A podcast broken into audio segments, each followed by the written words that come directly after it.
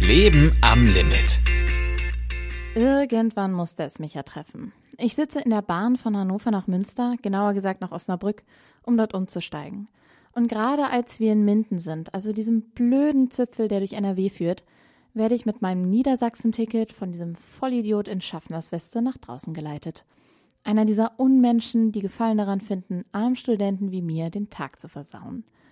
Der Zug fährt ab und ich habe etwa fünf Minuten, um mir ein neues Ticket zu ziehen, das mich über zig Umstiege einigermaßen günstig nach Hause bringt.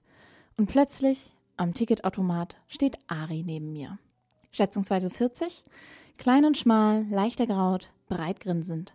Er zeigt auf den Preis am Bildschirm und gibt mir im gebrochenen Deutsch zu verstehen, dass das ja wohl viel zu teuer sei und er mich auch einfach so auf seinem Ticket mitnehmen kann. Damit wedelt er schon wild in der Hand. Tatsache, da steht für zwei Personen drauf. Und er will auch nach Münster. Und mein Geldbeutel ist praktisch leer. Verdammt.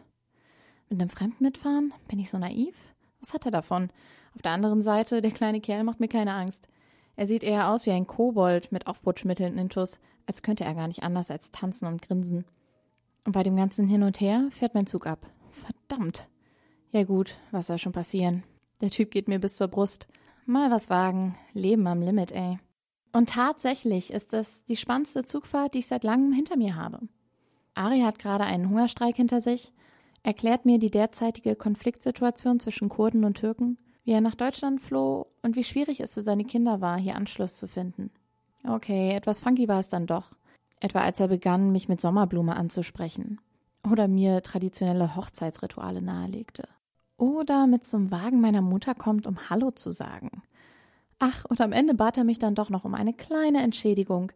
Ist es komisch, dass mich diese tückische Weise, am Ende doch noch einen Zehner zu erschleichen, irgendwie beruhigte? Als wäre mein Menschenbild wieder zurechtgerückt.